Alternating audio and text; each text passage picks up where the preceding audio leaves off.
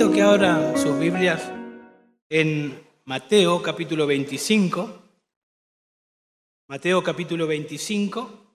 Vamos a leer del verso 1 hasta el verso 3. Parábola de las diez vírgenes. Así se seguramente tienen en sus Biblias, parábola de las diez vírgenes. Leo de la, de la Biblia de las Américas.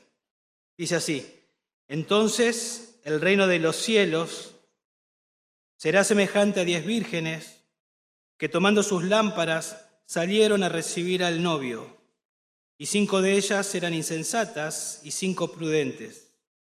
Porque las insensatas, al tomar sus lámparas, no tomaron aceite consigo, pero las prudentes tomaron aceite en frasco junto con sus lámparas. Al tardarse el novio, a todas les dio sueño y se durmieron. Pero a medianoche se oyó un clamor, aquí está el novio, salid a recibirlo. Entonces todas las vírgenes se levantaron y arreglaron sus lámparas. Y las insensatas dijeron a las prudentes, danos de vuestro aceite, porque nuestras lámparas se apagan. Pero las prudentes respondieron diciendo, no sea que no haya suficiente para nosotras y para vosotras, y más bien a los que venden y comprad para vosotras. Y mientras ellas iban a comprar, vino el novio, y las que estaban preparadas entraron con él al banquete de bodas y se cerró la puerta.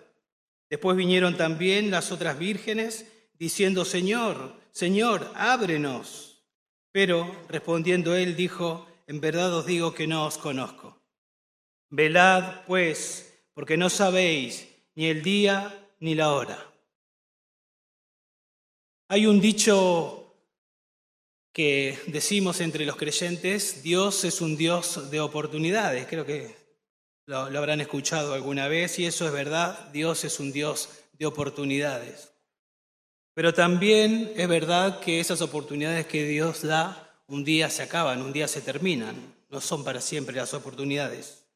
Y más cuando hablamos de la gran oportunidad que tiene que ver con la salvación del alma. Dios nos da la oportunidad cada día a las personas para que lleguen a ser salvas, pero esa gran oportunidad un día se termina. Yo recuerdo cuando tenía 19 años, Dios soberanamente me llevó a un campamento, ya en San Miguel del Monte, me trasladó de San Miguel a San Miguel del Monte, sentado allí entre, entre la juventud, escuchaba cada semana el mensaje, el Evangelio, y luchaba en mi corazón y me resistía y no dejaba pasar la oportunidad.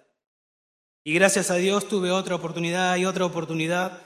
Y yo le decía a Dios, me acuerdo, 19 años, y le decía, hasta los 30, hasta los 30, déjame seguir con mi vida, déjame seguir haciendo la mía, decía yo. En realidad amaba el pecado, no quería a Dios, eso era lo que, lo que, entiendo, lo que entiendo ahora, obviamente. Pero yo no sabía si iba a vivir un día más, diez minutos más, no sabía si iba a tener otra oportunidad. La Biblia dice que somos como neblina, que estamos por un poco de tiempo y luego la vida se desvanece. 70, 80 años y pronto volamos, dice Salmos capítulo 90. Nosotros lo que vamos a ver en esta parábola es lo siguiente, esta es la, la idea. Una vez que sea consumada la inesperada y repentina venida de Cristo, no habrá segunda oportunidad para quienes no estén preparados espiritualmente. Una vez que sea consumada la inesperada y repentina venida de Cristo, no habrá segunda oportunidad para quienes no estén preparados espiritualmente. Por eso al final de la parábola el Señor misericordiosamente exhorta, velad pues, velad pues, podemos ver el corazón del Señor rogando a la multitud ahí, velad pues, a la multitud de ese tiempo y a la multitud a través del tiempo, diciendo, velad, porque no sabéis no sabéis. Y la exhortación es a estar preparados, a examinarse y a ver si estamos listos para encontrarnos con el Señor. La parábola enseña que cuando Cristo regrese, creyentes profesos no estarán preparados. Cuando digo creyentes, personas que dicen ser creyentes, no estarán preparados, obviamente, porque no son creyentes. Eso es lo que enseña la parábola. O sea, el énfasis de la parábola es subrayar la importancia de estar preparados espiritualmente para el regreso de Cristo. La segunda venida, cuando Cristo venga por segunda vez, va a ser muy diferente a la primera venida. Cuando Cristo vino por primera vez, ahí en Juan capítulo 1 dice, los suyos vino, mas los suyos no le recibieron. Vino el Mesías, ellos esperaban al Mesías, pero no al Mesías que vino, tenían otra idea en sus mentes errónea y esperaban equivocadamente un Mesías que no era el, el de la Biblia. Y desperdiciaron la oportunidad una y otra vez, al punto que le rechazaron y gritaron, crucifíquenle, crucifíquenle. Pero unos 50, unos, unos 50 días más tarde esa misma gente que había ido por la Pascua y se había quedado por la fiesta de Pentecostés, tuvieron otra oportunidad en la gracia y en la misericordia de Dios ante la exposición de Pedro. Y dice que compungidos, compungidos de corazón, atravesados por la palabra de Dios, entendieron que el que había muerto en la cruz era Dios encarnado y que había muerto como un sustituto para la salvación de ellos. Y arrepentidos creyeron y fueron salvados. Tuvieron otra oportunidad. El mismo Pablo, que odiaba a Cristo, que rechazaba el mensaje del Evangelio, tuvo una oportunidad mientras iba en busca de Cristo, de la iglesia de Cristo. El ladrón en la cruz tuvo la oportunidad antes de morir. Pero saben, cuando Cristo venga por segunda vez, cuando Cristo venga, ya no habrá oportunidad. Ya no habrá oportunidad. Se separarán, se separarán, uno a la derecha, otro a la izquierda, y unos irán a vida eterna y otros a condenación eterna. Para observar entonces lo que dijimos, la idea de que una vez que sea consumada la inesperada y repentina venida de Cristo, ya no habrá oportunidad para quienes no estén preparados espiritualmente, vamos a dividir la parábola en tres. Del 1 al 5 vamos a ver las vírgenes que aparentan ser iguales, pero no lo son. Vamos a ver del verso 6 al 12, la llegada del novio pone en evidencia que las vírgenes no son iguales. Y en el verso 13 vamos a ver la advertencia para los creyentes profesantes, la misericordia del Señor, advirtiéndoles, después de darle esta parábola que ellos entendieron muy bien, a que se examinen si realmente están preparados para la venida de Cristo. Ya se leyó el capítulo 24 para tener un poquito del contexto, si prestaron atención. Capítulo 24 y 25 es todo el contexto, el, sermón del Monte de los Olivos, porque el Señor lo enseñó en un monte que tenía ese nombre. Y el tema de todo, de todo este, esta porción es la segunda venida de Cristo. Y esto surge porque los discípulos le hacen una pregunta, si prestaron atención a la lectura, Ahí en el versículo 3 dice, estando, del capítulo 24, y estando él sentado en el monte de los olivos, se acercaron los discípulos en privado diciendo, dinos, ¿cuándo sucederá esto y cuál será la señal de tu venida y de la consumación de este siglo? ¿Cuándo va a pasar eso? Y entonces el Señor comienza a responder y comienza a hablar del verso 4 hasta el verso 35 de las señales que van a preceder a la segunda venida. Y después de hablar de las señales que escuchamos en la lectura del pastor Marco, luego el Señor comienza a dar una serie de parábolas, de las cuales esta es una, para exhortarlos de una u otra manera a su audiencia a estar preparados para la segunda venida. Entonces, yo no sé si tienen en mente los eventos escatológicos, por lo menos los que se enseñan en esta iglesia, pero creemos que Cristo viene por su iglesia, arrebatamiento, siete años de tribulación y luego la segunda venida, es decir, la iglesia no estará para la segunda venida. Entonces uno puede decir, bueno, entonces no es para mí este mensaje, pero la Biblia dice que toda la escritura es útil para enseñar, redarguir, corregir e instruir en justicia. Y sí que podemos examinarnos si estamos listos para cuando Cristo venga a llevar a su iglesia. Si estamos listos para, si hoy nos toca enfrentarnos con la muerte, si estamos listos, preparados para irnos con el Señor. Y también aprendemos del Señor que con mucha misericordia Él llamó y advirtió a personas que creían ser creyentes que se examinen, que se examinen, porque Él sabía que no lo eran. Veamos entonces en primer lugar del verso 1 al verso 5, las vírgenes aparentan ser eh, iguales, pero no lo son. Las virgen aparentan ser iguales, pero no lo son. Entonces el reino de los cielos será semejante a diez vírgenes que tomando sus lámparas salieron a recibir al novio. Cuando Cristo venga, también lo vimos en la lectura, vendrá y separará unos a condenación eterna, otros a, salvación eterna. Observen ahí en el verso 29 hasta el verso 31, pero inmediatamente, después de la tribulación de estos días, el sol se oscurecerá, la luna no dará su luz, las estrellas caerán del cielo y las potencias de los cielos serán sacudidas. Entonces aparecerá en el cielo la señal del Hijo del Hombre, y entonces todas las tribus de la tierra habrán, habrá duelo y verán al Hijo del Hombre que viene sobre las nubes del cielo con poder y gran gozo. Observen verso 36. Pero de aquel día y hora nadie sabe, ni siquiera los ángeles del cielo, ni el Hijo, sino solo Dios. Verso 40. Entonces estarán dos en el campo uno será llevado, el otro será dejado. Uno, ahí está hablando de la separación. Uno es para vida eterna, otro para condenación eterna. Dos mujeres estarán moliendo en el molino.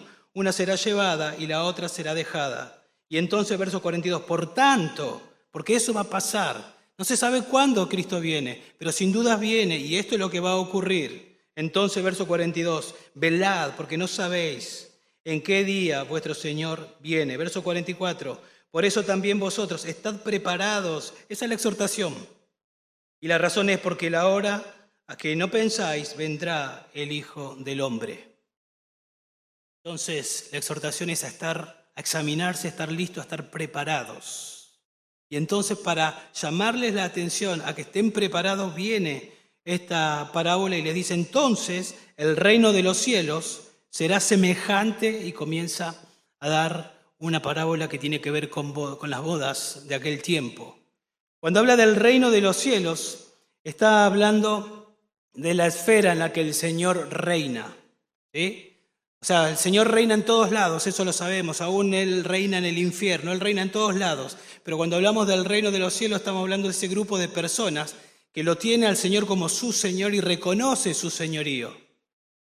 Por ejemplo, en Mateo, en las bienaventuranzas, Jesús comienza en las bienaventuranzas diciendo, bienaventurados los pobres de espíritu, o sea, bienaventurados los que entienden su bancarrota espiritual, los que entienden que no pueden hacer nada, como cantábamos y nos compartía Mati. En el cielo nadie va a poder decir, por méritos míos, por, mis méritos.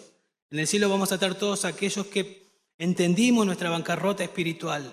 Bienaventurados los pobres de espíritu, los que entienden su bancarrota espiritual, porque de ellos y solamente de ellos es el reino de los cielos. Entonces, cuando habla del reino de los cielos, habla de la esfera donde el Señor está reinando. Pero ¿qué pasa? Dentro de ese grupo también hay personas que creen que pertenecen al reino de los cielos y no pertenecen al reino de los cielos. Tal vez podríamos hablar que este es un grupo que pertenece al reino de los cielos, pero entre nosotros puede haber personas que no pertenecen al reino de los cielos. Y ese es un poco el contexto y eso es lo que va a pasar en aquel tiempo y el Señor les llama a examinarse. Muchos que van a pensar que sí pertenecen y que se van a ir con el Señor, no se van a ir con el Señor.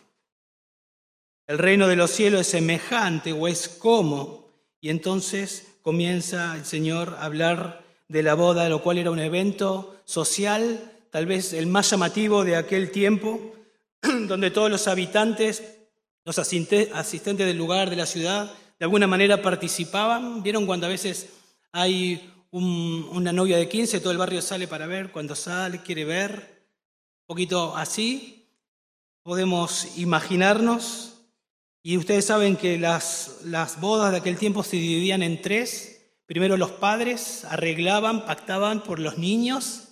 No tenían mucho que ver los niños en aquel momento. En ese primer pacto o contrato, digamos, luego cuando ya era más grande el joven, eh, con la, con la joven hacían un compromiso, ¿sí? un compromiso, esa es la segunda etapa, ya legalmente podría considerarse un matrimonio, aunque no se iban a vivir juntos. Luego el novio se iba unos meses o un año, se iba a trabajar, a preparar un lugar para luego venir y buscar a la novia con sus padrinos y la novia lo estaba esperando con las damas de honor, con las vírgenes, y luego salían y daban inicio o, avisaban que comenzaba la boda. Generalmente esto era de noche, por eso las, lámparas, las antorchas, el aceite era necesario. Entonces cuando el Señor está dando esta parábola, todo el mundo está entendiendo lo que Él está diciendo. Y obviamente el Señor está ahí en la última etapa de la, de la boda. Ahí el Señor está enfatizando. Esto es antes de que Cristo venga, antes de que el novio venga, y las novias deberían, las, las damas de honor deberían estar preparadas. Vamos a ver qué es lo que ocurre. Dice diez vírgenes que tomando sus lámparas salieron a recibir al novio. Estas diez vírgenes, como dijimos, damas de honor. Las diez vírgenes representan a, diez creyentes profesos y el novio representa a Cristo y uno puede decir, pero ¿de dónde sacas eso? Recuerden el contexto, la pregunta que le hacen al Señor. ¿Cuándo, van a, ¿cuándo, ¿cuándo es la segunda venida? Le preguntan. Y el Señor comienza a hablarle y a decirle, estas son las señales, entonces velad y orad. Y entonces le da la parábola y habla de un novio que se va y que va a venir. Obviamente él es, el novio representa a Cristo y las vírgenes representan a diez creyentes profesos.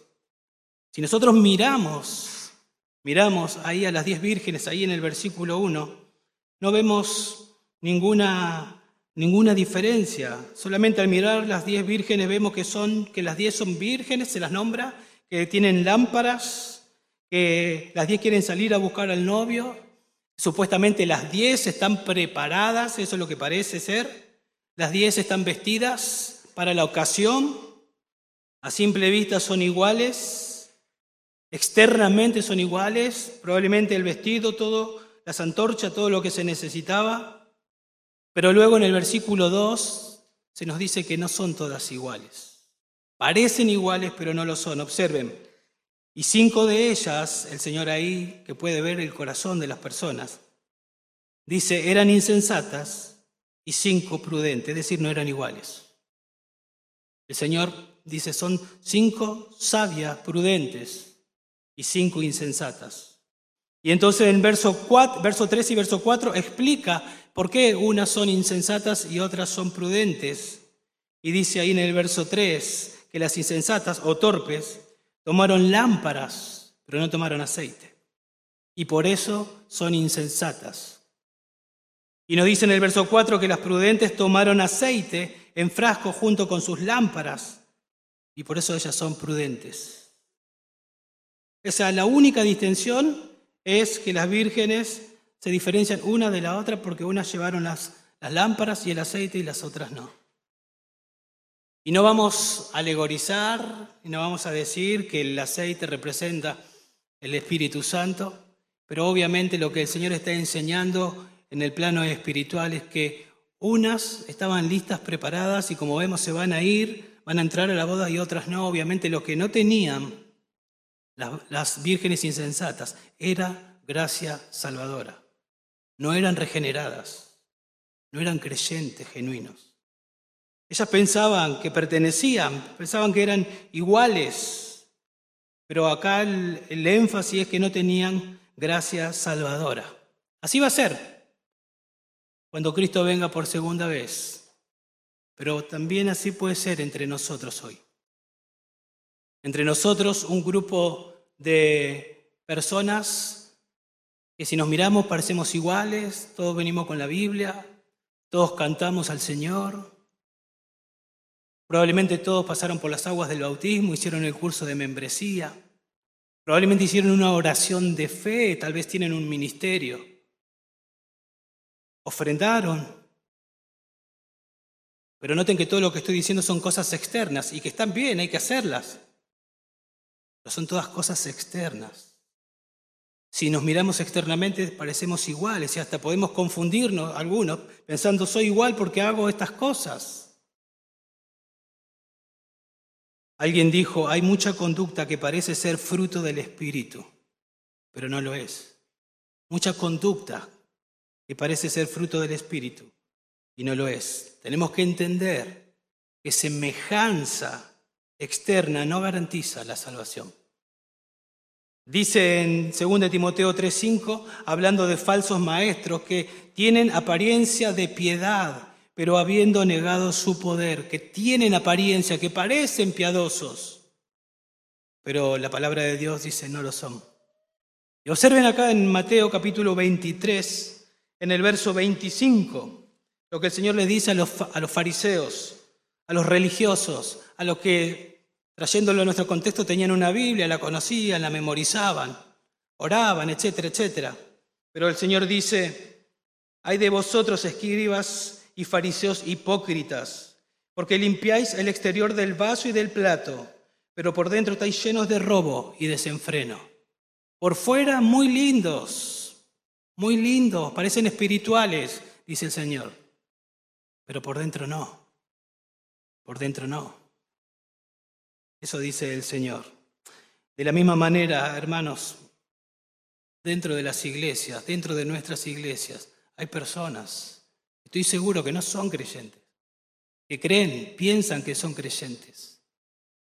Y no, tenemos que tomar un mensaje así como, ¿quién sos para ver si soy o no soy? Bueno, el Señor Jesús está dando esta parábola a ese grupo de gente y como dije, a través de la historia, a todos nosotros para que no nos engañemos. Y para que nos examinemos. Y para que también aprendamos de Jesús a ayudar a otros a que se examinen. Si realmente son, si están listos, si están preparados. Ahí en Mateo capítulo 7, en el Sermón del Monte, ya terminando el Sermón del Monte, la Biblia nos habla de una puerta ancha, una puerta angosta, de un camino ancho, de un camino angosto, de frutos y de gente que es infructífera, personas que están convencidas, pero no convertidas. Cuando usted lee el Sermón del Monte y lee esa porción del camino ancho, el camino angosto, la puerta ancha, tal vez viene a su mente, bueno, por acá los cristianos y la puerta, el camino ancho para los, para los eh, que tienen vicio, los drogadictos, los alcohólicos, la gente, los ladrones. Pero el contexto es, podemos decir, de personas religiosas, donde el Señor dice eso, de personas que todas creen que van por el camino angosto. Y el Señor les hace ver que no, que no todos van por el camino angosto, sino que muchos van por el camino ancho. Y luego termina y, las personas están convencidas y sabemos que están convencidas porque después le van a decir, Señor, Señor, no hicimos milagros, no predicamos, no echamos fuera demonios. El Señor no les dice, no, ustedes no hicieron eso. O sea, lo hicieron pero son cosas externas. El Señor les termina diciendo, yo nunca os conocí a ustedes. Y después avanza y habla de dos casas. Y las dos casas uno las ve y parecen iguales las dos casas. Pero después viene la tormenta y una de esas casas es destruida, porque parecían iguales, pero una estaba fundada en la roca y otra en la arena. Y vino la destrucción y vino el juicio. Y está hablando justamente de lo mismo. Todo el sermón está hablando de lo mismo. O fíjense acá en capítulo 26, ahí dando vuelta a la página, capítulo 26, verso 20. Dice, al atardecer estaba sentado a la mesa con los doce discípulos y mientras comían dijo, en verdad os digo que uno de vosotros me entregará. Y ellos profundamente entristecidos comenzaron a decirle, uno por uno, ¿acaso soy yo, Señor? O sea, cuando el Señor dijo, uno de ustedes me va a entregar, ellos no dijeron, ah, sí, ya sabemos, Judas. Ellos no se percataron que era Judas. O sea, aparentemente esos tres años Judas parecía uno más de ellos. No se percataron. Pablo mismo ahí en 2 de Corintios, a la iglesia de Corintios les dice, examinaos a vosotros mismos para ver si están en la fe.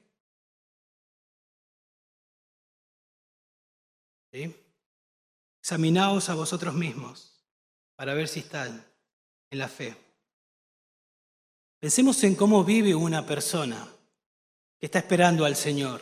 Porque tal vez esa es la pregunta, ¿y cómo tiene que vivir una persona? ¿Cuál es la evidencia? Bueno, pensemos un poquito en, en alguien que conocemos todo, en Pablo.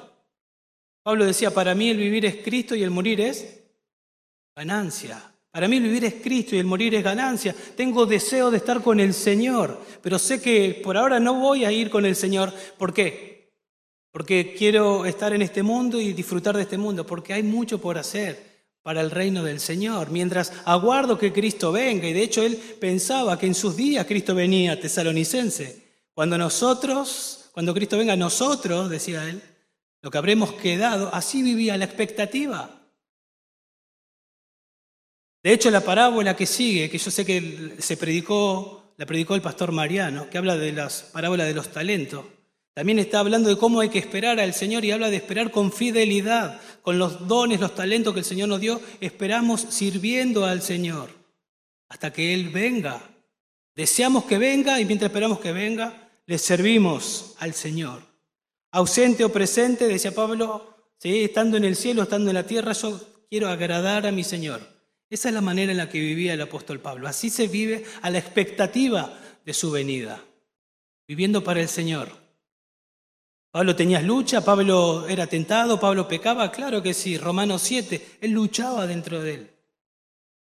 Pero se vio un antes y un después a partir de Hechos capítulo 9. Perseguía a la iglesia, odiaba el mensaje y luego enseguida estaba predicando el Evangelio y amaba a sus hermanos. Y había evidencias de la gracia salvadora en su vida. Y vivía para el Señor y para hacer la obra del Señor mientras esperaba la venida de su Señor. ¿Es tu mayor anhelo que Cristo venga? ¿Estás esperando que Cristo venga? Y mientras esperas que Él venga, ¿vivís para Él? Puede haber autoengaño en muchos en la iglesia. Puede haber autoengaño. Están convencidos que por apariencia de ser cristiano, pero realmente no ser cristiano, eso puede pasar. Y vivir persiguiendo cosas de este mundo y no persiguiendo como oró el pastor Marcos, persiguiendo la santidad. Verso 5. Al tardarse el novio, a todas les dio sueño y se durmieron, dice. Esto es entre la primera venida y la segunda venida, más de dos mil años. ¿Sí? Ya vino por primera vez, fue a la cruz, se está esperando la segunda venida. Y dice ahí que todas, todas les dio sueños, todos se durmieron. Eso no significa, obviamente, que es triste o que es aburrido esperar al Señor, para nada. No está, el Señor está enseñando una parábola, está enseñando una verdad espiritual, que ya dijimos. No significa que esperar al Señor es aburrido, para nada. Encontrarse con el Señor es encontrar el gozo de la vida. Él es el bienaventurado y vivir para el Señor y encontrarnos al bienaventurado nos hace a nosotros bienaventurados. Es precioso vivir para el Señor. Así que no se trata de eso.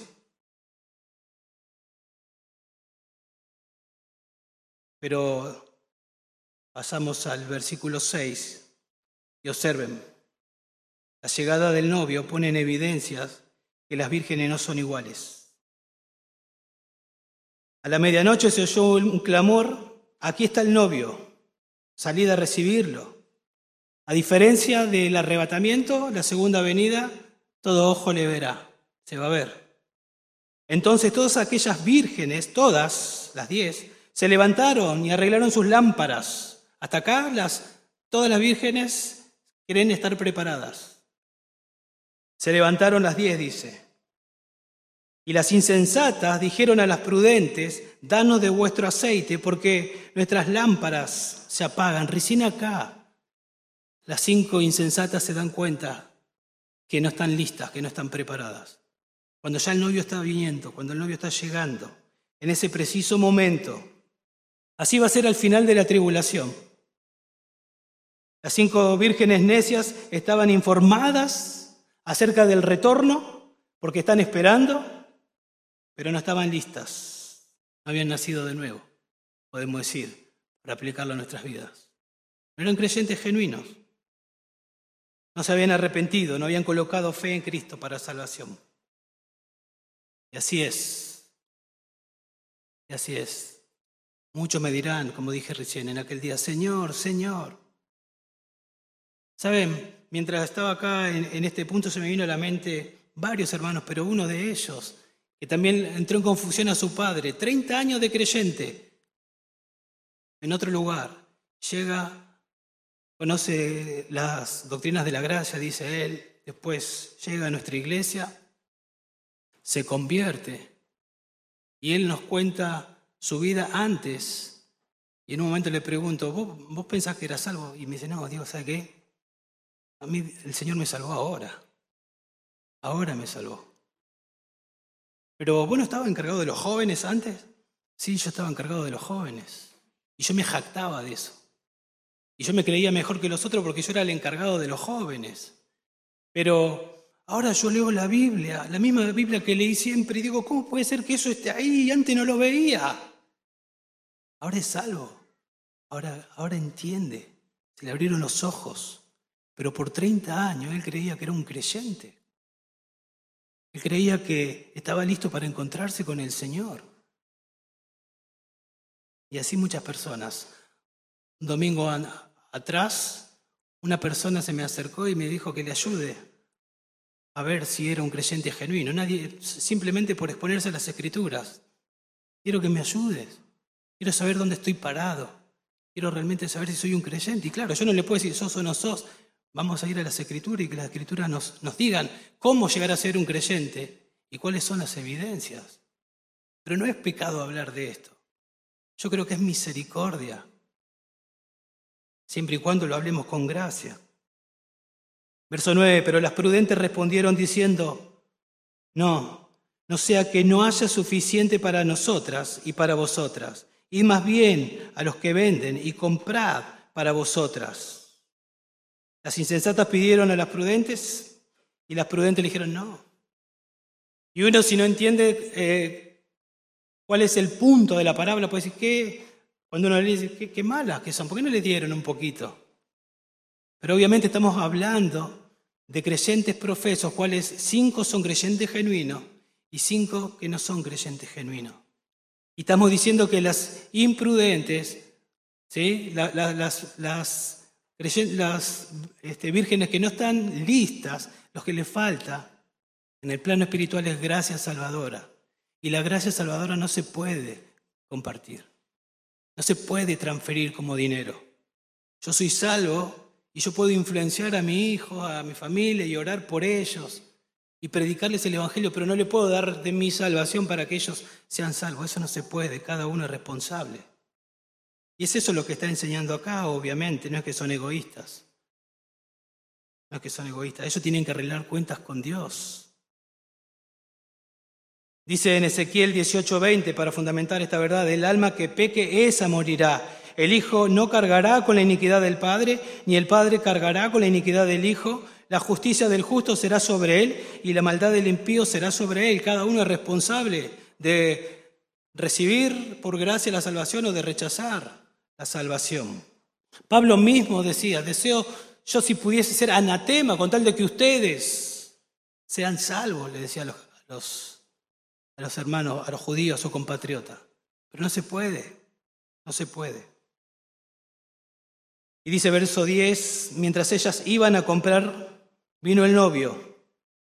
Y las que estaban preparadas entraron con él al banquete de bodas y se cerró la puerta. Y no hubo más oportunidad.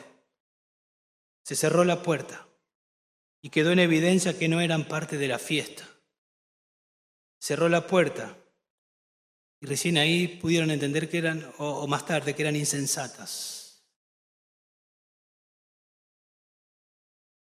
Yo creo que, sin dudas, hoy hay personas sufriendo ya el tormento eterno, que estuvieron sentados en bancos de nuestra iglesia, creyendo que eran, y llegó la muerte y ya no tuvieron más oportunidad.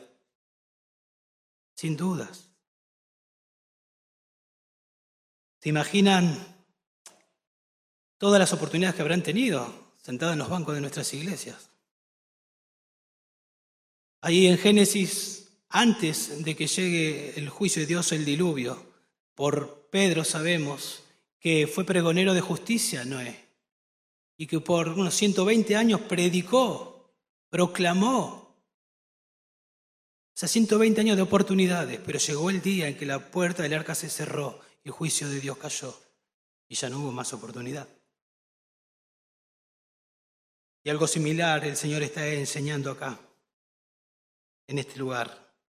Después vinieron, dice verso 11, también las otras vírgenes diciendo, Señor, Señor, ábrenos. O sea, las insensatas llegan y noten la expresión, ellas creen que conocen al Señor y creen que merecen entrar y que pueden entrar. Todavía no le cayó la ficha, digamos, de que no. Señor, Señor, ábrenos. Otra vez similar a Mateo 7:22. Señor, Señor, no hicimos esto o aquello. Por vos. Ellos creían que conocían al Señor, pero acá lo que importa es si el Señor las conoce. Y dice el verso 12, las palabras tremendas, pero respondiendo a él dijo, en verdad os digo que no os conozco. No los conozco. Ellos pensaban que sí, pero el Señor dice, yo no los conozco. El mismo Jesús que dijo, mis ovejas oyen mi voz y yo las conozco. Acá le estaba diciendo, yo no las conozco. En primera de Timoteo 2.19, el Señor conoce a los suyos. En el Salmo 1, verso 5, por tanto, no se sostendrán los impíos en el juicio, ni los pecadores en la congregación de los justos, porque el Señor conoce el camino de los justos, mas el camino de los impíos perecerá. En verdad os digo, no os conozco. ¿Qué pasa? ¿El Señor hay personas que no las conoce? Él es omnisciente, Él conoce a todo. Cuando dice no las conozco, está hablando de nunca he tenido una relación íntima con ustedes, porque ustedes nunca se arrepintieron de sus pecados y creyeron en mí para ser salvos. Nunca pasó eso en sus vidas. Eso es lo que les está diciendo. Y una vez que el Señor termina de explicar esto, y yo creo que toda la audiencia ahí habrá entendido, entonces vienen las palabras finales del Señor, la advertencia del Señor para los creyentes, profesantes. Velad, pues, porque no sabéis ni el día ni la hora. Y cuando dice velad no es tanto quédense despiertos, sino más bien examínense si realmente están preparados para encontrarse con el Señor. Examínense si son creyentes genuinos. Ese es el llamado del Señor.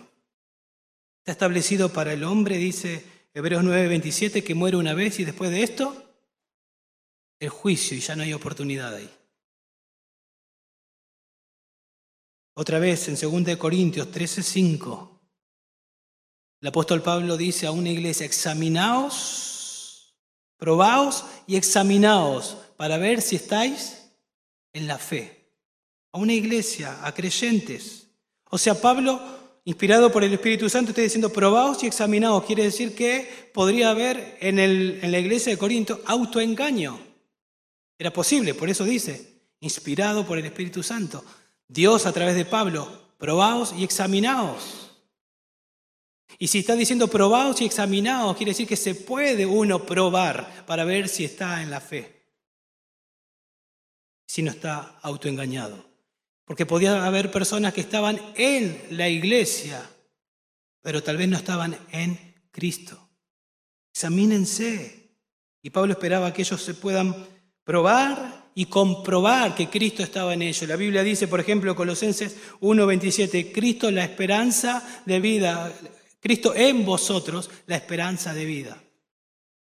En Gálatas 2.20 Pablo dice, con Cristo, hablando de su vida personal, con Cristo he sido crucificado. O sea, yo me arrepentí, me identifico con el sacrificio de Cristo. Cuando Cristo murió, yo morí, con Cristo he sido crucificado. ¿Y cuál es la evidencia? ¿Y cuáles son los efectos de la cruz? Ya no vivo yo, Cristo vive en mí. Y lo que ahora vivo en la carne, lo vivo en la fe del Hijo de Dios, el cual me amó y se entregó a sí mismo por, por mí. O sea, yo me arrepentí, creí en Cristo como mi único y suficiente Señor y Salvador. Y hay evidencias en mi vida, ya no vivo yo. Lucho, sí, Romanos 7, pero ya no vivo yo, Cristo vive en mí, vivo para Él, vivo para predicar el Evangelio, vivo para el bien de las personas, vivo para el evangelismo, vivo para la edificación de los hermanos, porque creo que de esa manera glorifico a Dios. Esa es la manera en la que vivo, dice Pablo. He llegado a ser una nueva criatura, mi vida no era así. Hubo un antes y un después. Cuando Pablo dice examinaos, no está hablando de cosas externas. Tal vez si hacemos esa pregunta en las iglesias de hoy, tal vez las respuestas serían sí, hice una oración de fe. Sí, me bauticé. Sí, estoy en un ministerio. Sí, y cosas externas. Pero el punto no tiene que ver con la conducta, el punto tiene que ver con el corazón, lo más importante, porque la conducta puede ser todo moral, el punto es el corazón, si te has arrepentido y creído en Cristo para salvación. Entonces, ¿cómo te preparás? Si esa es la pregunta que está en tu mente. Bueno, yo no sé si estoy preparado. ¿Cómo, estoy, cómo me preparo para encontrarme con el Señor? Jesús dijo, arrepentíos y creed en el Evangelio. Arrepentíos porque tenés que entender que sos un pecador y que tu pecado ofende a Dios. Dios es santo. Somos pecadores y por pecar ofendemos a Dios. Arrepentíos y creed en el Evangelio. Creed que no puedo hacer nada por mí mismo, que por eso la segunda persona de la Trinidad vino a este mundo Vivió 33 años, enseñó, hizo milagros, pero vino a buscar y salvar lo que estaba perdido y vino para morir en una cruz como sustituto de todo aquel que se va a arrepentir y creer. Él murió en la cruz para pagar la deuda, la condena que usted y yo merecíamos pagar eternamente en el infierno. Arrepiéntase de su pecado y cree en Cristo como su suficiente Salvador. Ahí en Mateo 5, capítulo, en Mateo 5, capítulo 5, verso 3 en adelante, en las bienaventuranzas otra vez. Bienaventurados los pobres de espíritu, porque de ellos es el reino de los cielos. Usted tiene que entender que no puede hacer nada por sí mismo para ser salvo. Usted tiene que llorar por su pecado, porque entiende que su pecado es una ofensa a Dios. Y Dios aborrece el pecado. Usted tiene que tener hambre y sed de justicia, pero no de una justicia propia, de su justicia, hambre y sed de su justicia. Porque mis justicias son como trapos de inmundicia. Necesito a alguien perfecto y ese perfecto es Dios hecho hombre, muriendo, siendo sepultado y resucitado, para que yo al arrepentirme y crea en Él, esa justicia que Él consiguió se me aplique a mi vida. Y Él le va a salvar. Y usted va a poder decir, como dice Pablo, con Cristo he sido crucificado. Ya no vivo yo. Cristo vive en mí. Y va a haber evidencias de que hubo un cambio de 180 grados en su vida. Va a comenzar a ver frutos. Se le van a abrir los ojos para entender la Biblia. Va a desear la Biblia como nunca antes. Usted puede saber si, si tiene vida eterna. De hecho, Primera de Juan fue escrito para eso para que sepáis que tenéis vida eterna. Sabemos que pertenecemos a Cristo y dice que si somos de Cristo debemos andar como Él anduvo.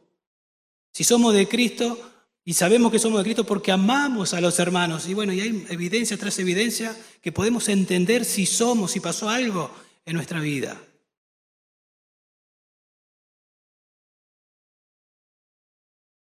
Señor nos llama mediante esta parábola a examinarnos, hermano. Examinémonos, como oraba Pastor Marcos. Ayúdanos a ser humildes y a examinarnos. Examinémonos.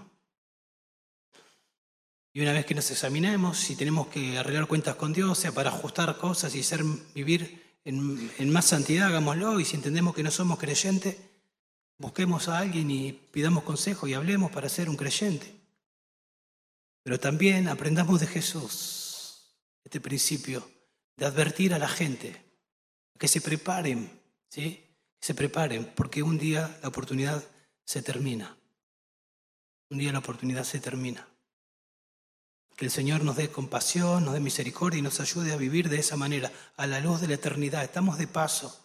Aprovechemos las oportunidades. Y a nuestros propios personas que están alrededor nuestra, a veces nosotros sabemos y percibimos a veces, no juzgamos los corazones, pero a veces por conducta podemos decir, agarrar al hermano, al amigo y decirle, Un creyente no se conduce de esta manera, no hace esto. Yo no puedo ver tu corazón, pero un creyente no vive así.